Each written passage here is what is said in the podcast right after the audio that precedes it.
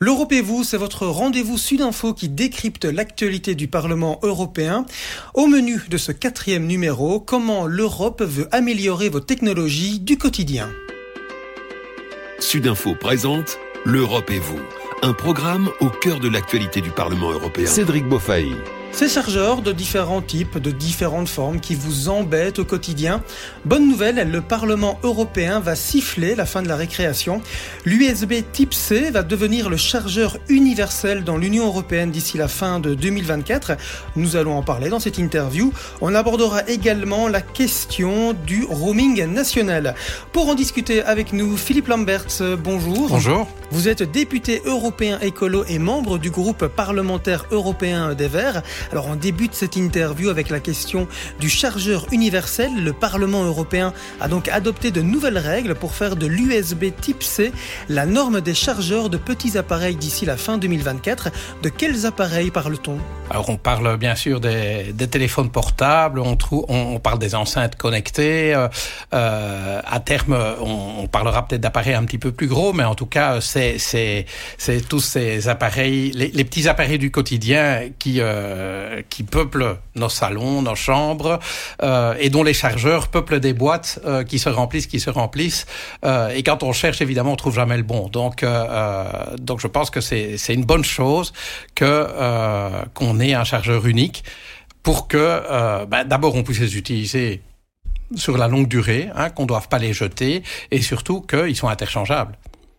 Parce que là, on, on l'a bien compris, à la volonté du Parlement européen, c'est d'améliorer le quotidien des utilisateurs. On va revenir dans le détail de cette mesure d'ici quelques instants, mais c'est aussi de réduire des tonnes ouais. de déchets ouais. euh, électroniques. Ah oui, absolument. Donc il y a vraiment ici, c'est, euh, j'ai envie de dire, on, on joint l'utile à l'agréable dans le sens où c'est à la fois une facilité dans la vie quotidienne, mais euh, tous ces chargeurs non interchangeables, et on pense aussi aux chargeurs des, des, des, des PC portables par exemple, euh, ben ils s'accumulent dans des boîtes. À un moment, ben, on les jette. Et euh, si vous allez dans, dans un recyparc, vous allez constater que les conteneurs de déchets électroniques euh, contiennent une portion importante de ces, euh, de ces chargeurs dont on sait très bien que le recyclage n'est pas facile.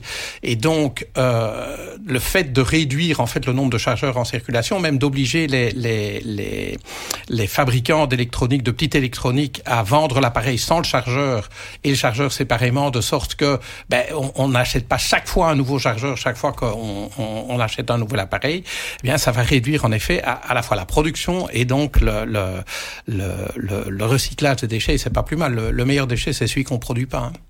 Alors on va rentrer dans le détail un petit peu de ce qui a été voté au Parlement européen. Selon cette nouvelle législation, le consommateur va pouvoir choisir d'acheter ce nouvel appareil avec ou sans chargeur. Ça c'est une grande nouveauté. Euh, ça veut dire quoi? C'est qu'il y aura deux prix euh, différents? Ah, il faudra évidemment. Si, si, si on, on vous le met au même prix, ça n'a pas beaucoup de sens. Et en effet, si vous avez, et c'est mon cas par exemple, j'ai toute une série de chargeurs USB-C à la maison, euh, ben j'ai pas, lorsque je remplace mon téléphone portable euh, je ne vais pas acheter encore un nouveau chargeur puisque puisque j'ai déjà ce qu'il faut. Donc c'est ça le but, c'est que les chargeurs durent plus longtemps et que donc on on en achète moins. 2024, c'est quasiment demain. On bah sera vraiment prêt pour 2024 Ah ben j'espère bien. En tout cas, euh, euh, j'ai envie de dire quelque part, quand on regarde le monde de la petite électronique, euh, ils vous poussent à remplacer vos équipements tout le temps. Donc ils viennent pas nous dire qu'ils savent pas être prêts parce qu'ils changent de gamme euh, au moins une fois par an. Euh, donc ils doivent être capables euh, d'adapter d'adapter leur production. On a bien vu la la, la, résistance des champions des systèmes totalement propriétaires, je pense évidemment à Apple, euh, qui capture son... J'allais En fait, quand, quand, quand, vous êtes client Apple, vous êtes quasi obligé de rester euh, chez Apple pour à peu près tout. Et donc, c'est pas étonnant quand vous voyez euh, les résultats financiers de Apple, euh, leurs marges de profitabilité sont énormes parce qu'en fait, ils jouissent d'une clientèle totalement captive. En les obligeant à euh, s'adapter et à, et à rejoindre notamment le chargeur universel, ben voilà, c'est une, une, première petite encoche dans cette capture euh, qu'ils qu ont de leurs clients. Mais la question que tout le monde se pose c'est Apple, Samsung. Ils vont vraiment respecter ça C'est on, y croit vraiment? Alors pour, euh, enfin l'expérience montre que il n'y a pas une multinationale au monde qui est prête à faire l'impasse sur le marché européen. Et en fait, c'est le principal levier de l'Union européenne, c'est la taille de son marché. Vous avez euh, presque un demi milliard de consommateurs euh, qui sont en général qui ont un niveau de vie, en tout cas, euh, qui leur permet d'acheter des d'acheter des choses. Et donc tout qui produit euh, des des produits de grande consommation sur la planète a intérêt à vendre en Europe parce qu'il y a un business à faire. Et si vous ne le faites pas, ben, vos concurrents vont le faire. Et donc, si la condition d'accès au marché, c'est de vous plier aux règles de l'Union européenne, ben, vous allez le faire. Et, je le répète, c'est, on, en parle assez peu souvent et je suis content qu'on on en parle ici. En fait, le principal levier dont l'Union européenne dispose pour contraindre les multinationales, c'est l'accès au marché. Ça peut être sur le plan technique, ici c'est le chargeur, euh, le chargeur universel, ça peut être sur le plan fiscal, ça peut être sur le plan euh, du respect de normes de santé publique par exemple. Euh, comme toutes ces multinationales veulent vendre ici, mais quelque part on les tient. Euh, et ça c'est quelque chose euh, où il faut la taille de l'Europe. La petite Belgique, n'a pas le pouvoir évidemment d'imposer à Apple, à Samsung, à qui que ce soit un chargeur unique, parce que le marché intérieur belge est tout petit. Mais quand on parle du marché intérieur européen, ben là évidemment ça pèse. Et comme c'est unique, c'est intéressant aussi parce que c'est tout de suite euh, un milliard de consommateurs, donc euh, ça en vaut la peine. Je veux dire euh, pour les, les producteurs, ils savent que s'ils s'adaptent à notre marché, ben, ils pourront quand même vendre des quantités importantes. Alors je ne suis pas un spécialiste d'Apple, euh, mais en préparant cette interview, euh, j'ai lu par exemple que le nouvel iPhone 15, hein, qui n'est pas encore sorti, mais qui donc va, va sortir d'ici quelques mois, je suppose, ce nouvel iPhone, iPhone 15 ne prendra en charge que les accessoires USB-C certifié par Apple. Ça veut dire quoi hein. euh, ça, ça, ça, ça, veut dire que euh, il y aura deux types de euh, USB-C. Il y aura ceux certifiés par Apple et ceux certifiés entre guillemets par par l'Union européenne. Et donc on risque d'avoir de nouveau des, des, des, chargeurs avec des données, des vitesses de charge limitées. ça sent pas bon ça? Non, ça sent pas bon et j'étais pas au courant. Donc vous me vous l'apprenez. Honnêtement dit connaissant Apple, ça m'étonne pas du tout qu'ils essaient quand même de dire ok on va faire de l'USB-C, mais pas de l'USB-C universel. Et le chargeur sera euh, donc moins bon euh, Oui, oui. Enfin, ça, c'est ce qu'ils vont aller raconter. Euh, maintenant, honnêtement dit, la technologie de charge, euh, c'est pas non plus euh, de, de, la science de très haut niveau. Hein, donc, il faut quand même pas exagérer non plus, parce que ça aussi, vous avez beaucoup entendu quand on a négocié le texte. Ah, mais avec la standardisation, l'Union européenne s'attaque au progrès. En fait, on va, euh, on va avoir un progrès qui est moins grand, moins rapide, et il nous faut donc laissez-nous la liberté pour les chargeurs parce que euh, oui, bien sûr, euh, il y a une rotation rapide des, des, des, produits, mais ça nous permet euh, de, de progresser vite. Mais cette idée d'abord du progrès toujours plus rapide, c'est bien gentil, mais euh, la question qu'on doit se poser, c'est avons-nous besoin de ça? Hein, autrement dit, est-ce que la vitesse de charge des chargeurs actuellement disponibles n'est pas tout simplement suffisante? Je veux dire, si vous avez, on va prendre un, un, téléphone portable, si vous pouvez le charger pendant la nuit et que le lendemain il tient toute la journée euh, pour faire euh, ce que vous voulez faire, bah ça servirait pas à grand chose de faire un truc qui charge beaucoup plus vite, parce que de toute manière il tiendra quand même la journée. Et donc euh, vous êtes tranquille. Donc à un moment aussi, c'est un peu enfin, il faut réaliser que euh, ben, on a assez. Hein, on, on, a assez de performance. On peut toujours se dire il faut toujours plus, mais non. En réalité, c'est aussi toujours plus qui est en train de tuer notre planète. Alors euh, ici, on, on parle d'un petit d'un petit accessoire, mais cette idée qu'il faut aller toujours plus vite, toujours plus loin, toujours euh, avoir toujours plus, ben à la fin, on arrive aux limites euh, du temps disponible, des ressources disponibles, et donc cet argument du progrès à tout prix, il est pour moi euh, complètement dépassé. Euh, alors c'est vrai que dans l'histoire, si si vous vous rappelez, bon ça c'était mon temps, mais les, les, les cassettes vidéo, euh, ben, il y avait divers standards qui existaient, euh, et le standard qui s'est imposé, c'était pas le standard techniquement le plus avancé, c'était le VHS, alors que Sony avait son standard propriétaire qui était le Betamax, qui était technologiquement meilleur. Je crois que Philips avait, euh, j'ai oublié le nom du standard V2000, je crois. Euh, clairement, le standard qui avait été choisi à l'époque n'était pas technologiquement le plus avancé, mais c'était le plus répandu. Euh, et à un moment, il y a, y a, y a un, un, choix à faire parce que euh, si on choisit un standard qui est qui est euh, certes avancé, mais qui est d'abord la propriété d'une seule entreprise. Alors là, euh, quelque part, on donne une rente économique à cette entreprise-là, et c'est pas très correct non plus. Euh, et par ailleurs, euh, on force un remplacement massif d'équipements qui, de nouveau, en termes de ressources, en termes de déchets, euh, n'est pas nécessairement souhaitable. Donc il y a un arbitrage à faire, et, et parfois c'est, enfin, c'est pas toujours le dernier carat de performance. Enfin, je vais le dire autrement. Le dernier carat de performance, parfois, est tellement coûteux en termes financiers, en termes de ressources, en termes de déchets pour la société, ben, qu'il vaut peut-être mieux parfois ne pas aller le chercher. Autre sujet dans, cette, dans ce quatrième épisode d'Europe et vous, on va parler du roaming national. Alors le roaming national, euh, en résumé, ben, c'est un abonné Proximus ou vous par exemple, euh, qui pourrait dans une zone belge euh, ne plus avoir de réseau, hein, ça arrive assez souvent. et donc cet abonné serait automatiquement basculé sur un réseau de la concurrence. Finalement, ce qui se fait quand on part à l'étranger, ben quand on part en France, on est basculé sur le réseau SFR ou Orange. en quoi est-ce important et euh, est-ce vraiment un projet qui pourrait aboutir ici en Belgique Alors, et dans bah, toute l'Europe forcément alors j'espère que, que, que, ça va aboutir et en effet c'est quelque part le dernier kilomètre euh, le, le, le, roaming et le fait de choisir l'opérateur qui, est, qui, est, qui a la meilleure couverture à un endroit donné on l'a déjà presque partout. Et surtout quand on est belge, on est dans un petit pays, donc presque partout en Europe, c'est ce qu'on a. Donc le fait de faire arriver ça au niveau national, ça serait, euh, ça serait pas plus mal. Ici, on n'est pas tellement dans une logique de casser la rente. À, l'époque où on a aboli le, le, le, roaming international, on savait très bien que c'était euh, le, le domaine d'activité où les opérateurs téléphoniques s'en mettaient plein les poches parce que quelque part vous étiez captif. Enfin, ils, ils vous ils vous faisaient payer des, des, des, prix astronomiques pour un service en fait qui coûtait technologiquement pas plus cher. Hein. Euh, je veux dire, euh, euh téléphoner euh, de Lille ou de Marseille euh, euh, ou téléphoner de, de Charleroi, c'est juste la même chose. Donc technologiquement, donc mais ils faisaient des marges euh, colossal. Et donc là, le moteur de l'abolition du roaming, ça a été de s'attaquer à une rente qui était indue, autrement dit à des profits. Euh, quelque part, ces opérateurs trayaient, euh, trayaient l'utilisateur. Ici, la logique est plus une logique de service au public. Euh, et quelque part, en fait, ça pose la question euh, sous-jacente. Ouais, mais en fait, est-ce que ça a du sens euh, Là, c'est plutôt l'ingénieur qui parle, mais est-ce que ça a du sens d'avoir cette multiplicité de réseaux? Euh, et je fais souvent le parallèle entre les réseaux de télécom, les réseaux de distribution d'eau, les réseaux de, de, les réseaux ferroviaires.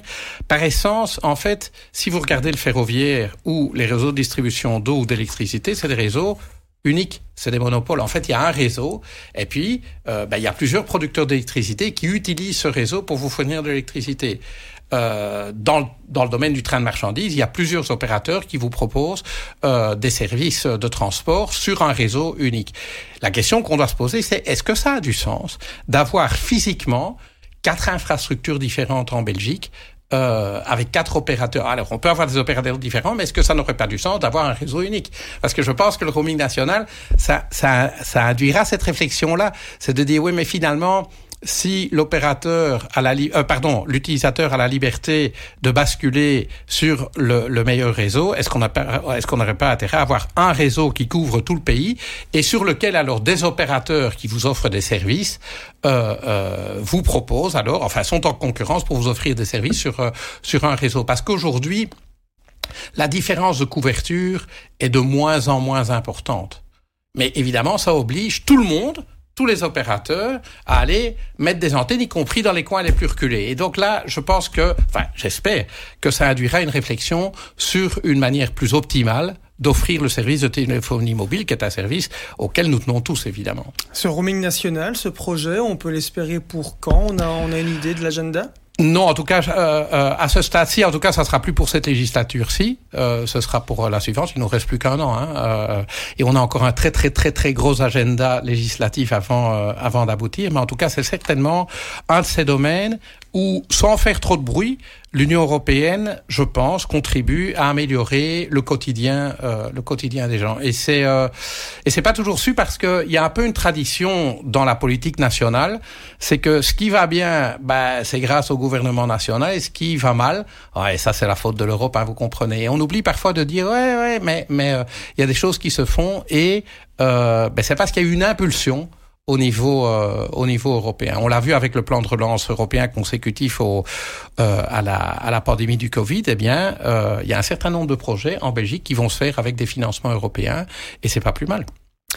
De manière plus générale, euh, comment le Parlement européen peut-il garantir ou permettre à sa population d'être toujours à la pointe d'un point de vue euh, technologique avec ces nouvelles règles? Et un mot aussi sur ses utilisateurs, hein, la protection des données, le droit à l'oubli, on sait que euh, ce sont des sujets importants. comment l'Europe réussit-elle à, garantir ces droits? Alors, il y a, y a, deux choses dans votre question. Est-ce que l'Europe peut garantir qu'on est toujours à la pointe de la technologie? Non. En général, le législateur est toujours en retard les évolutions technologiques. Les évolutions technologiques, elles sont conçues euh, essentiellement dans le secteur privé, aussi dans le secteur public. Et donc, en général, quand on commence à, fixer des règles, on l'a vu euh, sur le paquet numérique euh, récemment, eh bien, quelque part, on est en retard par rapport aux, aux innovations et c'est aussi normal. Je veux dire, euh, ça serait un peu bizarre que les législateurs en fait imaginent ce que la technologie va devenir avant qu'elle n'existe. Donc ça, je pense que, que c'est normal. Par contre, il y a la question de garantir les droits. Justement, je vous parlais euh, en matière numérique, on a ce règlement général sur la protection des données. D'une part, il y a deux autres textes qui ont été adoptés euh, l'an dernier, qui sont le l'acte le, sur le sur les services numériques et l'acte sur le marché numérique, qui qui, inclut beaucoup de, normes de protection pour les utilisateurs. Comment est-ce qu'on fait respecter ça? Et ça, c'est une énorme question parce que euh, assurer le respect de la loi, ça suppose qu'on aille vérifier. Et l'Union européenne ne dispose pas, euh, comment est-ce que j'irais, entre guillemets, d'une police législative très développée qui aille vérifier que ce qui est adopté euh, au niveau européen est bien mis en œuvre dans les États membres. En fait, ce sont les États membres qui à la fois sont chargés de mettre en œuvre la législation européenne et de vérifier qu'elle soit mise en œuvre.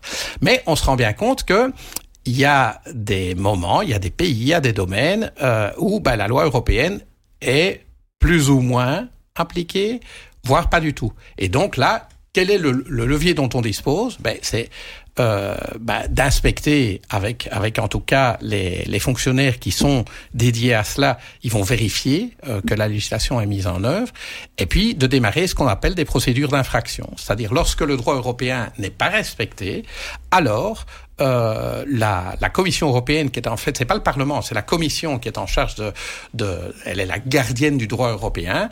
Elle est euh, elle peut traîner en fait un État membre devant devant la Cour de justice. On a un exemple récent en Belgique euh, et pas très heureux d'ailleurs dans le domaine de la protection des données.